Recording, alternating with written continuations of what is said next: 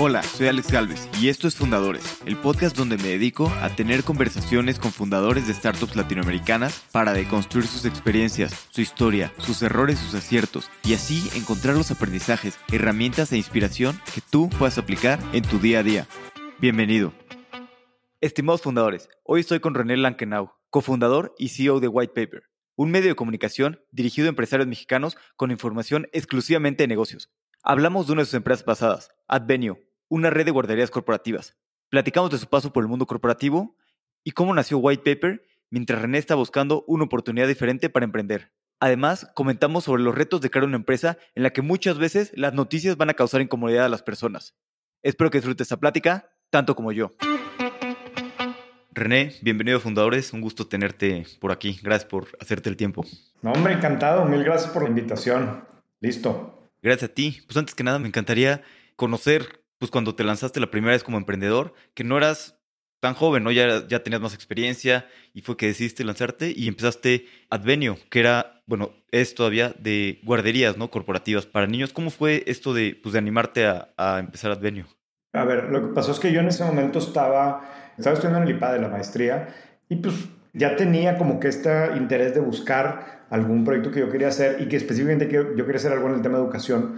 Y yo no sé si tú te acordarás, pero mucha gente sí se va a acordar. En México hay una tragedia que es el incendio en la guardería BC, que es una cosa tremenda, es una cosa terrible, pero además lo peor del caso es que la magnitud de la tragedia, en el sentido que perdieron la vida 49 bebés, se pudo haber evitado, minimizado y más bien pasó algo tan malo porque la guardería no tenía las medidas de seguridad correctas, no estaba en el, en el lugar adecuado, no tenía la gente suficientemente bien capacitada, no tenía salidas de emergencia, etc. Entonces, cuando pasa eso, yo llego a la conclusión que digo, oye, ¿sabes qué? No porque haya sucedido esto significa que las mamás van a dejar de usar guarderías. Significa que ahora sí se van a poner se van a fijar en este tipo de detalles, ¿no? Y ahora este tipo de cosas van a importar, ¿no? Y básicamente a partir de ahí empecé a desarrollar el concepto. Me toca en, algún momento ver un modelo en Estados Unidos que era muy, muy interesante, que era el Employee Sponsored Child Care, que es que la empresa es la que le ofrece el servicio como una prestación a sus empleados. Y sabes que este modelo creo que hace mucho sentido para México y empiezo a trabajar en eso en el, en el 2010. De hecho, el primer centro de lo abrimos en el en octubre del 2010 en Monterrey y a partir de ahí estuvimos creciendo, hicimos en Monterrey varios, luego varios en la Ciudad de México y luego incluso algunos en Colombia también. Y el concepto era ese, era cómo le ofrecemos a las mamás ejecutivas, o sea, y era también como que un público muy particular, no un público, perdón, un perfil de cliente, ya todo el tiempo estoy pensando en white paper, pero un perfil de cliente muy específico que era una mamá con unas ciertas características que quería ser la mejor profesionista y quería seguir creciendo profesionalmente y quería ser muy exitoso en su carrera, pero que al mismo tiempo quería ser una muy buena mamá. Entonces el concepto de Advenio es, a ver, te voy a poner un centro dentro de tu lugar de trabajo o al lado, ¿no? enfrente o lo que fuera, que se acomoda muy bien a tus necesidades, no necesariamente la mamá que, que quiere jugar tenis en la mañana, ¿no? de la mamá que tiene que trabajar, que tiene ese tipo de responsabilidades, y que al mismo tiempo quiere sentir que su hijo está recibiendo la mejor educación desde el punto de vista pedagógico y sobre todo que está muy seguro. Entonces, así fue como construimos ese concepto y pues fue una súper aventura. ¿Y cómo fueron estos primeros pasos? Porque, a ver, pues no hay como que pueda ser un MVP sencillo. O sea, un MVP es pues, abrir una guardería, dinero, hacerlo bien. ¿Cómo fueron estos primeros pasos de elegir dónde abrir y... y Incluso aquí te diría que la, esa es una parte que ha sido incluso un poco controversial con el caso de Advenio porque el MVP nunca fue a hacer una guardería. Yo ya venía de, de, operar centros educativos. Yo ya tenía algo de experiencia en ese sentido. El MVP aquí era una red de guarderías. Entonces, efectivamente, de entrada no necesitábamos hacer una y ver si funcionaba, porque pues eso ya sabía que iba a funcionar, ya sabía qué perfil de gente tienes que contratar, una directora y las formadoras. Y sí, había algunas diferencias de lo que yo sabía hacer, pero, pero no había mucho misterio por ese lado. Pero lo que no se había hecho era un modelo en donde lo trabajabas junto con la empresa y en donde lo que se ha sentido era una red y que implica, por lo tanto, que pudieras tener inversiones en sistemas, desarrollar procesos, desarrollar un tema de, recursos humanos, pero en una escala que hiciera mucho más sentido que solamente un solo centro. ¿no? Entonces, de hecho, Advenio nació con seis guarderías el primer año y luego a partir de ahí fuimos, o sea, nunca dejamos de crecer, que luego fue un error también, ¿verdad? Pero Hay muchos aprendizajes de esa época. Y esta parte que está muy agresivo, salir con seis, entiendo que la propuesta de valor es mucho más completa. Esta parte que dices de que siguieron crecimiento, yo he visto algunos emprendedores experimentados que me han contado, cada vez es importante crecer y luego pues como detenerte, ¿no? Para absorber procesos, cultura, todo. Ese es el aprendizaje que tengo yo dentro de muchas cosas de Advenio, pero particularmente en este caso me di cuenta años después, ¿verdad? Pero, pero, pero, lo que debimos de haber hecho nosotros en nuestro caso fue hacer esas cinco y pararnos. Y una vez que esas cinco se estabilizaron, entonces ya, ya ahora sí te pones a replicarlo. Pero hicimos cinco y luego, espérate, salió esta oportunidad y ahí está la seis y luego, mira, la siete y, y fuimos haciendo como que por goteo todas las demás, pero nunca dejamos de hacer cuando las primeras realmente todavía no habían madurado y hoy el primer centro se tardó cuatro años en llegar a break-even, o tres años, o sea, mucho más de lo que originalmente creíamos y parte del cuento era que andábamos distraídos haciendo otras, ¿verdad? Pero, pero pues ese es uno de los aprendizajes que, otra vez, en mi caso, yo creo que no nos equivocamos en hacer cinco de golpe, nos equivocamos en hacer las seis, las siete y la ocho, o sea, esas las tuvimos que haber pospuesto, ¿no? ¿Y qué tanto iteraban entre las primeras y las nuevas? ¿Ibas iterando mucho en las nuevas o era muy similar? O sea, ¿cómo decidían en dónde, en dónde se abrir, si era similar? Era el, concepto, por supuesto, que era al final el mismo. Todo el tiempo pues, estás haciéndole adecuaciones a partir de lo que viste en, las primeras y desde, evidentemente, detalles de look and feel hasta temas de layout y temas de los tamaños. O sea, mucho de eso pues lo fuimos afinando a lo largo de, de esos primeros años. La realidad también es que sobre todo los primeros años tampoco es como que tienes tantas opciones, por ejemplo en nuestro caso de crecimiento, porque no es como que tenemos todo el dinero del mundo y decir, bueno, quiero aquí, aquí y aquí. Realmente, a ver, me gustaría aquí, pero a ver si consigo algo que esté en precio y bien lo que conseguí. Entonces también te tienes que ir ajustando a la realidad de lo que estás viviendo en ese momento, ¿no? Y en nuestro caso, el modelo original, el concepto era que yo no iba a hacer la inversión, la inversión la iba a hacer el cliente, nosotros le íbamos a decir cómo iba a ser el centro, en este caso el cliente, la empresa, iba a estar dentro de la empresa y nosotros se íbamos a operar. Y eso también otro de los aprendizajes, ¿no? De emprender en México, pero yo con todos los clientes que fui en el primer año, todos me dijeron que sí. Entonces yo como bien inexperto creía que esos sí significaban que ya había cerrado el negocio y la realidad es que el 90% nunca se cerraron, ¿no? Porque el mexicano es muy malo para decir que no y aprendimos que esos sí eran, oye, está padrísimo tu proyecto y vamos a ver, pero, pero de ahí a que se convirtieran en realidad era prácticamente imposible. Entonces, cuando empezamos a ver eso al principio, me di cuenta que si yo esperaba que la empresa fuera la que hiciera toda la inversión, nunca iba a jalar. Entonces, volteamos un poco el modelo y los primeros centros los hicimos nosotros, le invertimos nosotros. Y me ponía, oye, en el food court que está enfrente de la empresa, no sé qué, y entonces le vendía a la empresa los lugares, pero ya teniendo yo un lugar físico sin tener que esperar a que la empresa hiciera la inversión porque si no, no iba a pasar nada. Ya como para el año 3 empezamos finalmente a lograr los primeros casos de empresas como era el modelo original, en donde la empresa ya fue la que lo invirtió, la que lo puso adentro, etcétera. En la Ciudad de México hicimos varias así, pero eso tomó tiempo y las primeras sí tuvimos que hacer la inversión nosotros y por lo tanto pues siempre era mucho más limitado y a partir de lo que fueras consiguiendo. Sí, totalmente. Y también, como dices, estás limitado por el capital, ¿no? Pues no es como que tengas capital infinito. ¿Cómo eran tus conversiones con el board acerca de oye, sí invertir en nuevas, porque dijiste que tardaste cuatro años en que las primeras empezaran a tener flujos positivos. ¿Cómo eran las conversaciones con el board? ¿Levantaste mucho capital al principio que te permitió expanderte? ¿Tuviste que levantar más? ¿O cómo fue esta parte y la decisión en tu cabeza entre crecer o, levantar? Ya, ya, ni me acuerdo. esto fue hace más de 10 años, pero, o sea, yo tengo muy presente que el business plan original, yo no pensaba levantar lana originalmente, porque pues no necesitaba, iba a ser la inversión del otro lado. Cuando empieza a cambiar, oye, no, pues sí necesito lana. Y fui a ver a una persona, un consultor que quiero mucho, que respeto mucho, y él me dijo, yo no lo conocía, pero él me dijo, oye, está padrísimo tu negocio, me encanta, hace mucho sentido, pero tienes mal el tiempo. Le vas a fallar aquí, o sea, tienes mal calculado lo que te va a tomar que estas cosas crezcan, ¿no? Y por lo tanto vas a necesitar más dinero. Y yo con mi ego y mira, yo conozco y sí, no, estoy bien. Total, él de hecho fue uno de los inversionistas al principio, pero fue muy poquito dinero al principio y se tardó mucho más. Entonces, pues cada año casi tenía que regresar con ellos y decirles, oye, ¿sabes qué? El negocio está padrísimo por esto, esto, estamos logrando todo esto, pero no logramos llegar a la rentabilidad. Entonces, afortunadamente yo tuve un grupo de inversionistas que creyeron en la cosa y que nos respaldaron, que permitieron que esto siguiera adelante. Evidentemente, pues, me tuve que ir diluyendo, pero al final el negocio funcionó, ¿verdad? Y, hoy existe y creo que el caso de Advenio es, a mí me, me encanta ahorita, vamos a llegar a la parte de white paper, pero a mí me ha tocado adelantándome un chorro, pero después de Advenio estuve un tiempo también en Manregio y luego fundo White Paper y hoy tengo suscriptoras en White Paper que eran, que son mis clientes desde Advenio, o sea, que tuvieron a sus hijos conmigo, que luego se pasaron a Manregio y tuvieron productos de Manregio cuando estuve yo ahí y ahora son suscriptoras de White Paper.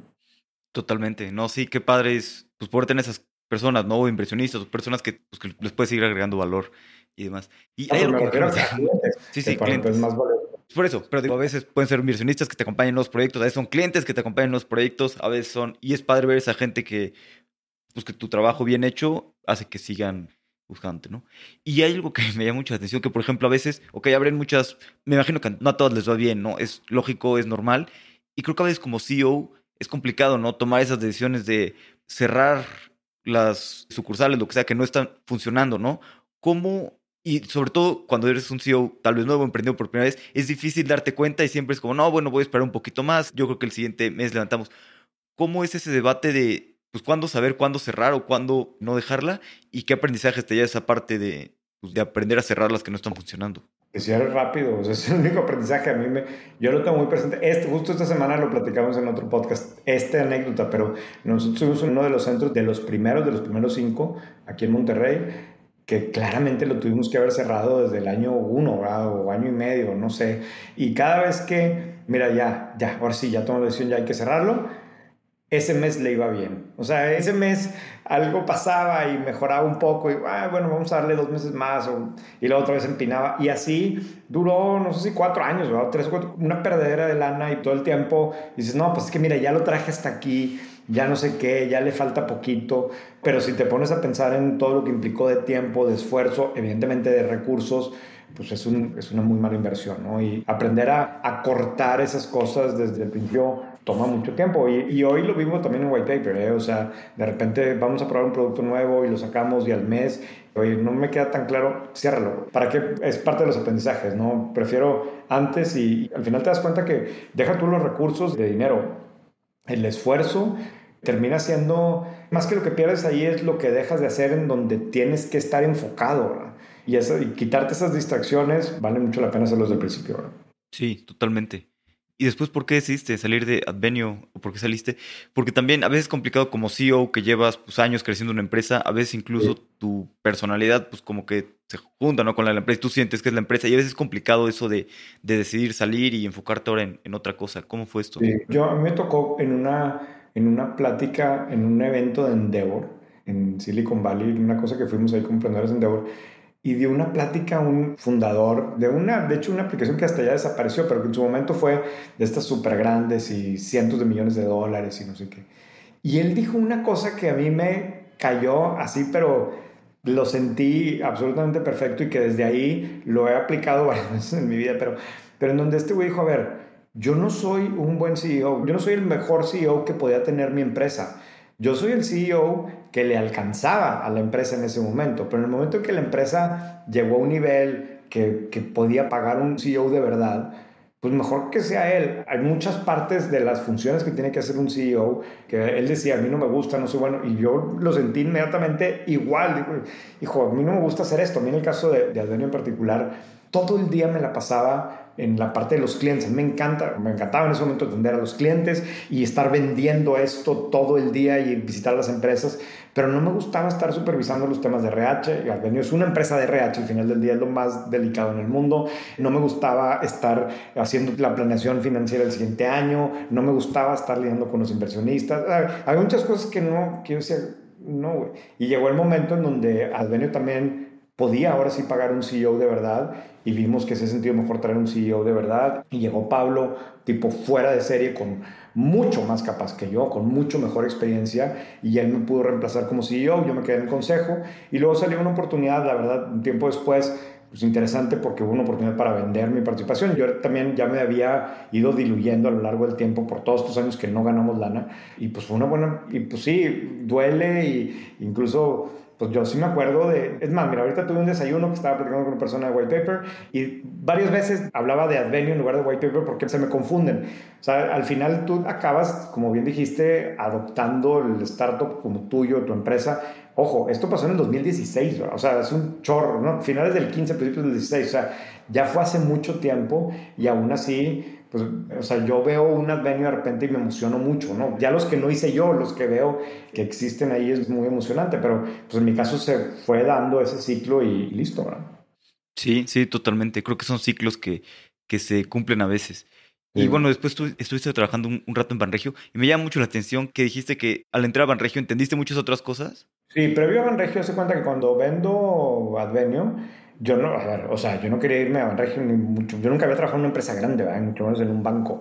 Entonces, yo creo que en ese entonces estaba de moda, 2016, el concepto de venture builders y company builders y cosas de este tipo. Dije, la madre, esto es lo mío. A mí me encanta emprender, tengo muchas ideas. Ya típico que como emprendedor todo el día andas viendo oportunidades.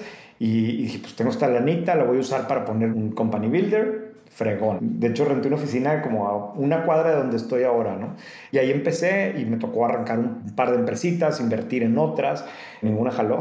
Bueno, algunas de las que invertí sí funcionaron, pero algunas de las que tratamos de incubar ahí no funcionaron. Pero en esa época me toca conocer a gente de Banregio y digo, es una larga historia, pero al final me acabó encantando el banco y terminé full time en el banco. Es algo que nunca me había imaginado en mi vida y de un día para otro me convierto en responsable de, temas de innovación en el banco y algunas otras áreas, ¿no? Entonces fueron luego tres años súper interesantes, pero bien diferentes a todo lo que había hecho en mi vida previamente, ¿verdad? Sí, y algo que me llama la atención es que una vez recomendaste que alguien que estuviera saliendo de la universidad, debería trabajar en una empresa grande que, por ejemplo, a ti te ayudó mucho a entender ciertas cosas que tal vez no entendías cuando tú le estabas vendiendo eh, a estas empresas grandes y te hubieran ayudado. Claro, imagínate que yo, hay muchas cosas que a mí me pasaba en ese proceso de tratar de convencer a la empresa para que me comprara los servicios de Advenio que yo creía que eran una cosa y eran una cosa completamente diferente, ¿no? Y no lo entendí hasta que me tocó gestionar un equipo en un organigrama con todas las dinámicas que tiene una empresa mediana o grande, ¿no? Desde entender que la gran mayoría de los empleados van a tomar decisiones a partir de su esquema de compensación. Entonces, por más que si tú lo que le estás trayendo, tú como emprendedor, y esto creo que aplica para todos los que hacen, los que traen servicios B2B, Tú puedes traer algo que hace demasiado sentido para la empresa y que realmente la empresa le convenga y tú dices, güey, esto lo tiene que comprar esta empresa. Pero si la persona por la que estás llegando, eso no impacta en su compensación o al revés, a lo mejor hasta le perjudica o, no está alineado realmente con su compensación, está bien difícil que lo vayas a lograr, ¿no? O se va a tardar mucho tiempo, por un lado, y luego tratar de entender que incluso dentro de una empresa, pues como cada área tiene literalmente diferente poder, y luego las dinámicas entre los empleados de una empresa grande, hasta que no vives eso, fue lo que yo fui a descubrir después de haber emprendido y que dijo, dijo tantas cosas que hubiera hecho diferentes en, en Advenio si hubiera, si hubiera sabido esto. Sí, no, totalmente. Creo que todo es incentivos, ¿no? Y entender muy bien cómo se alinean los incentivos. Y a veces, pues no es tan fácil, ¿no? Uno desde afuera lo ves de una manera y en realidad, pues funciona totalmente distinto. Sí, sí, de acuerdo. Y luego, ¿cómo fue que nace White Paper? Yo sé que tú tenías un blog y llevabas mucho tiempo escribiendo y estabas viendo como otro proyecto, pero ¿cómo fue cuando decidiste lanzarte full time a, White Paper? Que además, pues un producto medio contraintuitivo, ¿no? A ver, es un newsletter, pero estabas cobrando, que es pues, muy raro en Latinoamérica. Ya no la gente en Latinoamérica no quiere pagar ni por noticias, ni por software, ni por... Y entonces, ¿cómo decides tomar ese riesgo? Además, pues teniendo cinco hijos y lanzarte pues, un proyecto bastante diferente. Sí, mira, la historia aquí es que efectivamente después de tres años en Manregio, yo le agarré mucho cariño al banco. Me encantó el, la banca como tal y hoy sigue siendo algo de, de, lo que más cubrimos en White Paper porque a mí me encanta, que me parece muy relevante. Pero ya, o sea, la vida en el organigrama no era para mí. Y entonces yo decido en ese momento, quería regresarme al tema de educación y específicamente quería comprar unas escuelas. ¿no? Y me salgo para hacer eso en verano del 2019, sí, antes de la pandemia y listo, ¿no? Empiezo a negociar y demás, yo tenía un target en mente y listo, ese era mi plan. Pero como bien dijiste, a la par de esto... ¿Cuántas escuelas querías comprar? ¿Secundarias, no, era, no, eran unas escuelas técnicas, que tres, o sea, era un negocio que tenía tres planteles y esa era mi, mi idea. Mi idea era hacer un roll-up de escuelas técnicas. Dije, quiero comprar, profesionalizarlas. Digo, me voy a desviar, pero yo creo que hay una gran oportunidad en México en ese segmento. Es un segmento que está muy pulverizado, que no hay jugadores grandes, es muy informal y yo creo que este país requiere mucho de eso. Entonces yo traía esa tesis, busco un target, empiezo la negociada y demás. A la par de esto yo tenía muchos años escribiendo un blog de temas de negocios, pero pues un blog, o sea, las cosas que a mí se me antojaban y contaba mis, desde Advenio, mis experiencias emprendiendo y luego mis experiencias en, en Banregio y escribía pues periódicamente de vez en cuando, etcétera, ¿no? Ese es un, un factor. El otro factor aquí importante es que yo veía cómo mis compañeros en el banco, ¿no? el banquero es un animal chismoso, es alguien que necesita información y la realidad es que aquí en Monterrey en particular, pues dejó de haber información de negocios, de negocios locales. Simplemente el periódico que históricamente había venido haciendo esa chamba de cubrir los temas de negocios, pues se había ido haciendo cada vez más flaquito, ¿no? Y cada vez tenía menos contenido y prácticamente todo el contenido terminaba siendo más bien pues temas relacionados con macroeconomía o con políticas públicas o quizás algo de las empresas públicas, pero muy poco de, de, los negocios y de cosas que estuviera pasando. Y ese es un tema que a mí me gusta, siempre me gustó mucho, yo siempre he sido un consumidor muy por encima del promedio de información de negocios, a mí me encanta saber cómo funciona una empresa y quién es quién y aquel de dónde salió y cómo crece esto y aquel por qué le va bien y cosas así, ¿no? Entonces, en algún momento, mientras estaba yo con mi plan de las escuelas, dije, oye, este proyecto que tengo, este hobby que tengo de este lado, voy a darle este giro. En lugar de publicar lo que a mí se me antojó, lo que me pasó, en mi aprendizaje, emprendiendo, voy a hablar de empresas de Monterrey pensando en mis compañeros del banco, en mis excompañeros del banco. O sea, ¿qué le gustaría él saber de negocios de Monterrey? Y así hice una lista de 40 temas que prácticamente eran dudas que yo tenía. O sea, ese negocio cuánto factura. Esa empresa, ¿por qué esa empresa que se parece tanto a esta, esta crece y esta no?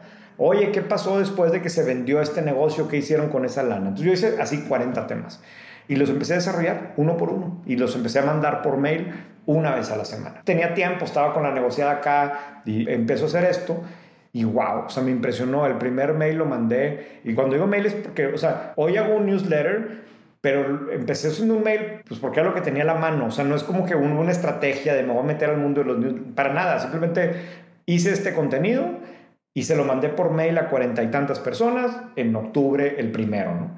Y se lo mandé literalmente, ¿no? A amigos y ex compañeros de trabajo.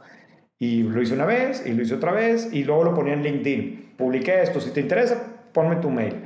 Y mucha gente me empezó a pedir que los pusiera en la lista y esa listita empezó a crecer y para finales de ese año, o sea, pasó, esto fue en octubre, pone tú que para noviembre, por ahí, dije, oye, aquí hay algo, o sea, aquí claramente hay algo, más gente me está pidiendo el contenido, yo estaba encantado haciéndolo, o sea, cada vez me gustaba más investigar y a quién preguntar y pensar y cómo lo voy a hacer y cómo lo voy a redactar y, y dije, ¿sabes qué?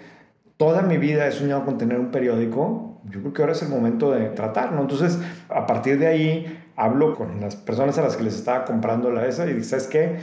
Quiero detener este proceso y quiero... Yo simplemente dije, voy a tener que pausar esto y empecé a ver cómo fregados podía convertir White Paper en una empresa, ¿no? Y eso pues fue finales del 2019. Y cuando lo empezaste a convertir en una empresa, porque pues, lo más importante es facturar, justo creo que los medios tradicionales se han vuelto muy complicados en eso, ¿no? Que lo dan gratis, pero están confundiendo un poquito el rol de otorgar entretenimiento contra otorgar información. Tú lo explicas muy bien en otro lado. ¿Cómo evaluaste los modelos de negocio y por qué decidiste pues, no verte por el modelo de publicidad tradicional que han hecho pues, muchos medios?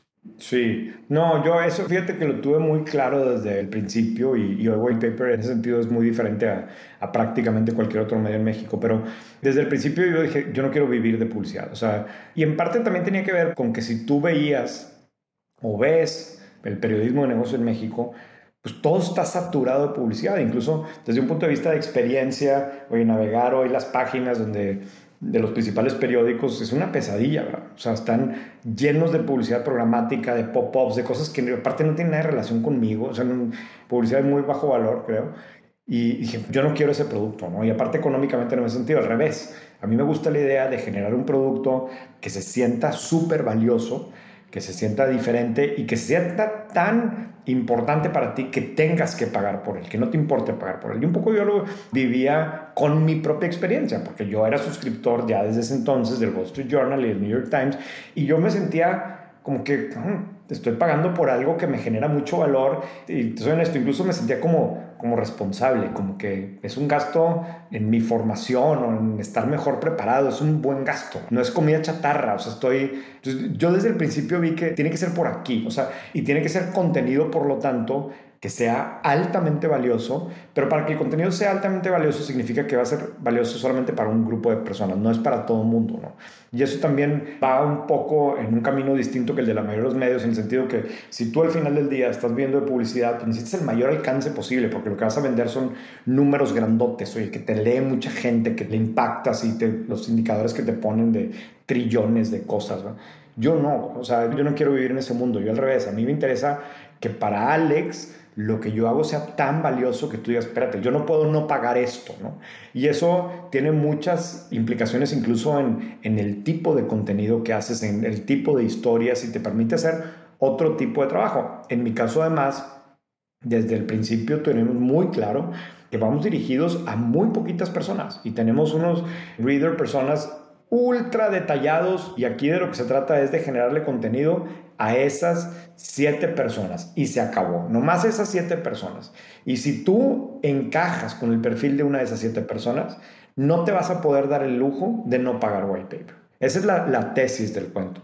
Si tú estás en el perfil 8, 9 o 10, pues probablemente no lo vas a pagar y that's fine. O sea, para nosotros lo que importa es que esas siete personas, que el contenido que les estamos dando sea verdaderamente útil y mejor que cualquier otra alternativa que van a conseguir afuera.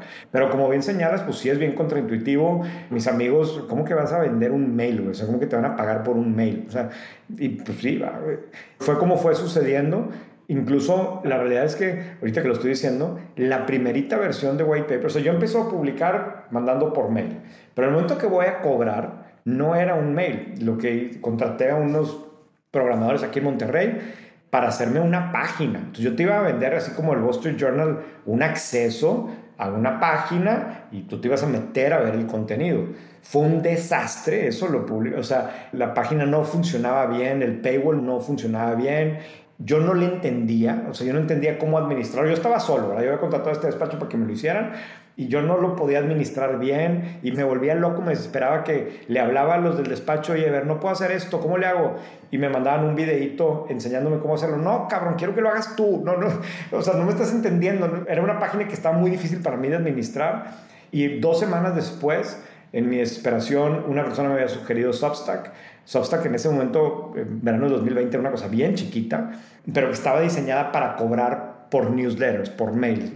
Y sabes qué, en un viernes en la tarde me cambié a, cambié a los, en ese entonces tenía, no sé, 50 suscriptores, eran puros Friends and Family, los primeros que llegaron las primeras dos semanas, los cambié todos a Substack y a partir del lunes empecé a mandarlo al mail por Substack. Pero entonces hubo un cambio importante que yo ni me di cuenta, en donde ya no se trataba de publicar artículos acá, sino de mandar mails y que yo te iba a cobrar por el mail pero así pasó y pasó otra vez, no por un tema de estrategia, sino por una bronca técnica que tenía que resolver y que la mejor solución en ese momento fue usar esta plataforma. Claro. ¿Y cómo han ido evolucionando tus buyer persona o tus lectores? Porque empezaste muy específico para empresarios de Monterrey, de cierta edad, y yo entiendo que pues, tal vez estás ampliado o no. Son exactamente los mismos. O sea, la única diferencia es que eran seis y le metimos un séptimo perfil y dejamos de pensar que esas siete personas vivían en Monterrey. Pero, o sea, ahorita te cuento un poco más de eso, pero es exactamente la misma persona, porque a la conclusión que fuimos, a ver, bueno, quieres te explico, pero, o sea, efectivamente, White Paper nació porque la oportunidad era, la que yo había visto era generarle contenido a este grupo de empresarios. Y particularmente en Monterrey, de Monterrey, yo tenía muchos accesos a información aquí, entendía muy bien y, y así empezó. Como a los seis meses, y esto, ojo, desde el principio éramos un contenido pagado, que ya es diferente porque para leer tenías que pagar. Pero desde el principio eh, empiezo a ver suscriptores que no eran de Monterrey. Aunque yo hablaba prácticamente nomás de empresas de Monterrey, todo el tiempo enfatizando eh, regios y Monterrey, regiomontanos, porque era uno de los diferenciadores. Empiezo a ver suscriptores de Chihuahua y luego de Culiacán y de Tampico, pero empiezo a ver mucha gente de la Ciudad de México. Y algunos en ese momento, digo, eran tan poquitos, ¿no? Que yo les mandaba mail a todos y me contestaban y yo iba viendo qué era el perfil. Y algunos, pues era, era simplemente gente, por ejemplo, analistas de casa de bolsa en la Ciudad de México que necesitaban información de empresas de Monterrey. Entonces, pues bueno, había como que una razón profesional. Pero empiezo a ver también empresarios de muy buen nivel que necesitaban leer de negocios en la mañana, o sea, que crecieron con ese hábito y que las opciones que tenían o las opciones locales no estaban buenas. Y entonces decían, pues mira, sí, tú todo el tiempo hablas de Monterrey, pero pues me gustaría más cosas, sí, pero me funciona, ¿no? Entonces cuando vi eso, dije, ¿sabes qué? Este perfil, estos seis perfiles a los que voy dirigidos, también viven en Chihuahua y también viven en México y en Mérida y en Tijuana y en todos lados. Y, y la realidad es que este perfil, por supuesto que hay sus diferencias entre ciudades, pero todos compran las mismas marcas, todos quieren ir de viaje a los mismos lados, todos estudiaron en el mismo lado, todos se conocen, porque México es una comunidad empresarial bien chiquita y al chilango le encanta el chisme de la empresa de Monterrey y la historia de la empresa Fregona Hermosillo la quiere leer cualquier persona. Entonces me fui dando cuenta que estos reader profiles, reader personas, perdón, son los mismos. Entonces dejamos de pensar de que solamente iban a estar en Monterrey, empezamos a cambiarle un poco el giro y decir, ya no solamente voy a hablar de estas empresas, voy a hablar de la que le vaya a interesar a este perfil y bueno, pues empezó a crecer por todos lados. ¿no? Hoy el grupo mucho más grande de lectores está en la Ciudad de México, el crecimiento está principalmente en la Ciudad de México, pero tenemos suscriptores de todos lados. Totalmente. No, sí, a mí, bueno, a mí me da risa porque a mí me gusta mucho White Paper, pero yo siento que no caía mucho en tus perfiles de, de cierta edad, que le gusta leer diario. Yo no lo leo diario, yo más bien, de repente cuando tengo tiempo leo los últimos tres días. pero bueno, yo casi siempre me pasa que no caigo en los perfiles muy tradicionales. Y hablando un poquito de esto de en qué decidir, yo creo que es importante, en cómo decides sobre qué escribes, ¿no? Es muy interesante. Ok, sí, cosas que no estén en los medios, pero estas empresas medianas, grandes, historias interesantes, ¿Cuál es tu proceso de decidir qué puede ser interesante, qué no? ¿Cómo toman la decisión de qué puede ser interesante para tus lectores? Todo gira en torno a los reader personas. O sea, todo aquí la idea es que tengamos contenido que sea valioso para esas seis personas y que le funcione a las seis. Que es difícil, perdón, porque pues, tienes un perfil de sesenta y tantos y uno de veintitantos, ¿no? Pero, pero el chiste es que le funcione a las seis. Evidentemente hay historias que le van a gustar más a Héctor que a Santiago, le van a gustar más a Cristina que a Sofía, pero pero tiene que funcionar a las 6, ¿no? Ahora, esa es como que la parte así, la parte más realista es que son las historias que a mí me gustaría platicarle a mis amigos. O sea, me habla mucha gente, oye, mira, es que tengo este caso, está buenísimo y para white paper y... Ay, Honestamente, en el jueves no se lo voy a platicar a mis amigos. Entonces, pues un poco mi filtro. A ver, ¿realmente esto trae datos o cosas que digan, wow, está fregón, déjame lo platico o no? Y al final del día, evidentemente termina siendo como muy artesanal. Ese proceso editorial he tratado y tenemos sí como ciertos lineamientos de cosas que vamos a evitar, ¿no? Y de cosas que, pero es más como que qué no vamos a poner, ¿no? Que qué sí. Y es bien difícil y seguramente, no seguramente, nos equivocamos constantemente, pero por ahí va el tema. O sea, el chiste es que sean cosas que yo diga realmente está eso se lo quiero platicar a mi papá, eso lo voy a platicar con mis amigos. Por ahí va la historia, ¿verdad? Totalmente. Y también algo complicado de esto es que pues, tú tienes un compromiso tanto con tus lectores como con la verdad, ¿no? Al ser un medio de comunicación y demás. Y a veces también pasa que ciertas historias que escriben, me imagino que pues, no le gustan a algunos empresarios, incluso conocidos, amigos. ¿Cómo lidias con esta cosa de pues, sacar algo que sea bueno para tus lectores, pero pues también sabes que va a haber gente a la que no le van a gustar las noticias o la información que estás poniendo, que no quieren que sea pública y, y demás. Digo, tú mismo lo contestaste. O sea, al final del día yo trabajo para los suscriptores, ¿no? Y yo como lo veo es que a mí el suscriptor me está pagando para que le traiga información relevante, confiable, etcétera, ¿no? Y, esa es mi chamba, no trabajo para las fuentes, ¿no? Y en ese sentido ayuda el modelo de negocio en donde, a ver, el que me está pagando es el suscriptor, no es el, el anunciante y nosotros no vivimos de que las empresas quieran salir y que por lo tanto, parte del problema o del reto es que por cómo ha evolucionado el mundo de los medios en México en los últimos 10, 15 años, este modelo que hacemos nosotros prácticamente no existe. Todos los medios funcionan al revés. Están basados en reportajes, en donde la empresa paga por salir y por lo tanto la empresa condiciona el tipo de contenido, ¿no? Y nosotros no funcionamos así. Entonces, sí hay un problema, hay un reto importante en las expectativas a veces de la gente que entrevisto, ¿no? Yo trato de ser, no trato, soy lo más tajante posible y explicarles, a ver, te voy a grabar, te voy a preguntar cosas,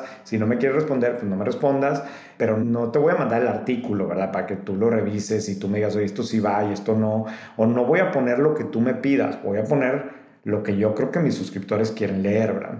Y eso es difícil de entender otra vez porque es bien raro, no están acostumbrados a, a este tipo de cosas la mayoría, ¿no? Y pues sí, genera enojos, ¿no? Y es mucho, curiosamente ni siquiera es tanto por lo que sale, es por lo que no sale. Se enoja más la gente, se enoja más la gente que quería salir y que nomás no sale, ¿no? Y me pasa, de cuenta, o se enoja gente de dos tipos, ¿no? Uno, oye, a ver, entrevistamos a alguien, ¿no? Acá rato llega la agencia, llegan agencias todos los días a traerte historia. Oye, mira, te ofrecemos una entrevista con no sé quién. La verdad es que tomamos muy pocas cosas que llegan de las agencias porque por lo general no es el tipo de cosas que andamos buscando, pero de repente, oye, pues se ve interesante, ¿no? Entrevistas a un empresario. Y pues está malísima la entrevista, Y entonces luego, oye, la siguiente semana, oye, ¿cuándo vas a publicar? Oye, no, pues no, no sé si voy a publicar. Oye, pero ¿qué más? ¿Qué más te doy? ¿Qué más? Pues dime las ventas. Ah, no, es que ese dato, nada, pues no voy a publicar. O sea, y entonces eso como que genera mucho malestar. El otro caso es, y tengo muy presente, sí, nombres y apellidos de gente que se ha enojado mucho conmigo por eso, ¿no? Oye, es que te di una entrevista de tres horas y nomás pusiste esto. Pues sí, o sea, esa es la parte que yo creo que es valiosa para nuestra audiencia. Y, oye, pero es que yo quería que pusieras los donativos y mi plan de responsabilidad social. Y, pues está bien, eso no es lo que yo le llevo a mi audiencia. Hay otros medios que se especializan en eso y dale por ahí, ¿no? Pero sí, es cansado. La parte más difícil en ese sentido es cuando sí nos equivocamos, porque también nos equivocamos y de repente, oye, mandas digo, cosas muy, a veces sencillas como el nombre está mal, ¿no? O sea, me acuerdo de un organigrama que pusimos de una empresa grandota y la persona se llamaba, te voy no me acuerdo, pero se cuenta que se llamaba Rogelio y le pusimos Rodolfo, ¿no? Ah, pues, es una tontería, pero sí importa, ¿verdad? Porque ¿por qué te equivocas en cosas tan básicas, ¿no? Hasta hace 10 días por ahí tuvimos una bronca porque con Substack hubo un problema técnico y hizo como copy-paste y mandó una nota repetida y acá unas frases mal y me bombardean mails hasta una vez que publiqué, y esa ha sido la peor de todas, una vez que por alguna razón y un error mío, dentro del mail se fueron notas.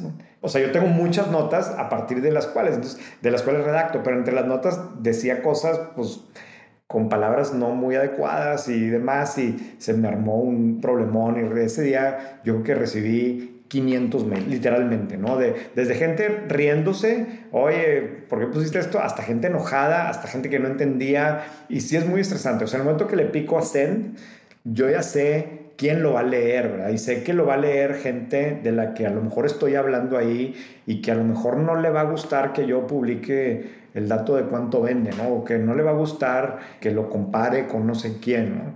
Pero otra vez, ese no es mi trabajo. Mi trabajo es llevarte a ti, mi suscriptor, información que yo crea que va a ser valiosa para tu trabajo. Ojo, siempre cuidando, no, no es que quiera, yo no hago periodismo de te caché o de para nada. ¿no? O sea, no es que publiquemos cosas que yo crea que, que pues por hacerte daño, ni mucho menos, ¿no? Pero, pero no es necesariamente lo que la empresa trae en su agenda de comunicación. De hecho, por lo general no es. Si tú ves, los a mí me impresiona, pero el pésimo trabajo que hacen en comunicación la gran mayoría de las empresas. La basura de comunicados que nos mandan, es una empresa que vende miles de millones de dólares y me mandan, donamos ocho libretas en la Sierra de Oaxaca.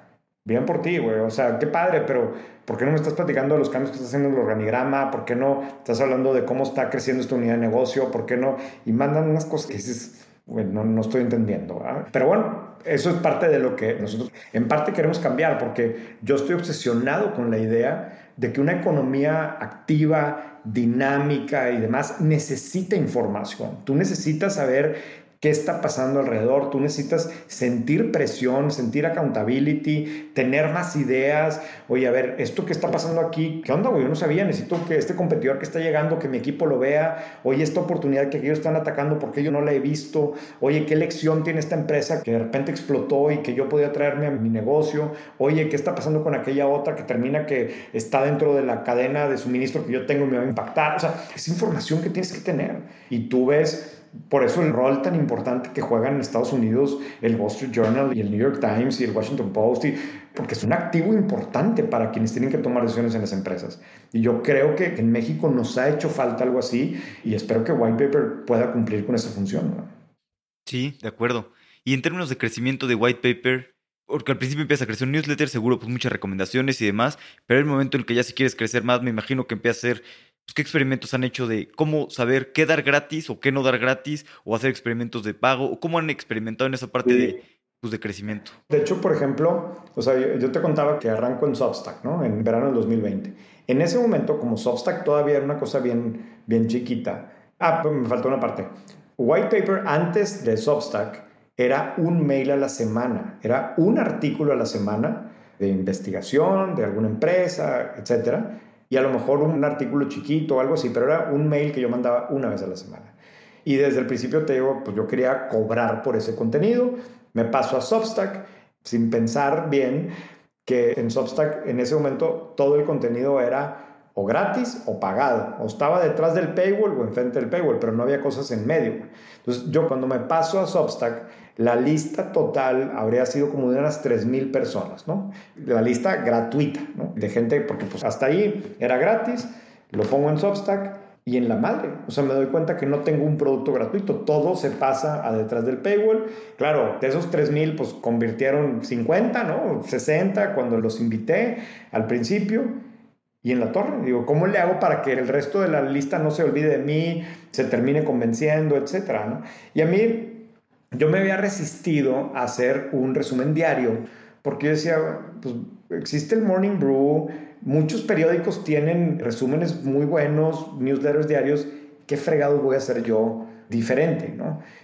Pero cuando pasa eso en la torre, pues necesito un producto gratis y por lo tanto voy a empezar a hacer un resumen diario que honestamente, y si tú ves los primeros que hice en el 2020, es un productito bien sencillo, no de muy buena calidad, pero simplemente era como que una excusa para seguir presente en la vida de esos 3.000 mails que tenía y de alguna forma anunciar mi contenido pagado.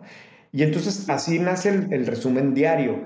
Y con el paso del tiempo pasaron dos cosas. Por un lado, le fui agarrando cariño a la cosa y por lo tanto lo fui enriqueciendo y cada vez teniendo contenido más original y echándole más ganas y pensando mejor en los, en los real personas y la cosa seguía creciendo y creciendo, pero además el producto como tal estaba mejor y me empecé a dar cuenta también que había gente que lo que le gustaba era eso, no el mail de los viernes, que eso para mí era el medio para vender el otro, pero que había gente que lo que valoraba era eso. Y eso fue un gran descubrimiento para mí y decido, oye, a ver, le voy a echar más ganas a esto, lo voy a pulir más y coincide también que Substack, como 7, 8 meses después, saca la funcionalidad de free trials, ¿no? Ahora sí podía haber una cosa en medio donde pudieras probar para luego. Entonces, cuando pasa eso, dije, listo, vamos todo detrás del paywall y paso todos los meses detrás del paywall y eso otra vez detona crecimiento porque había gente que lo que quería era era eso, ¿no? El resumen diario. Y así he ido probando, o sea, a mí por naturaleza no me gusta regalar contenido, o sea, yo creo que el contenido bueno pagas por él y pagas por él con gusto porque te es verdaderamente relevante.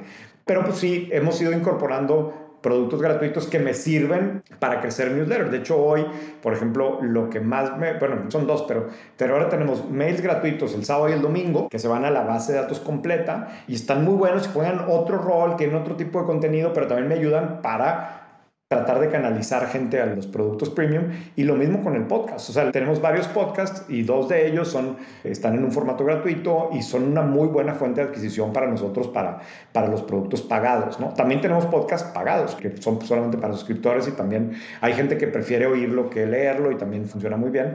Pero ahí va, o sea, vamos como que haciendo esas mezclas y vamos probando. También la realidad es que aunque el grueso de White Paper sigue siendo la recomendación de boca en boca y la gran mayoría de la gente que llega lo llega de manera orgánica.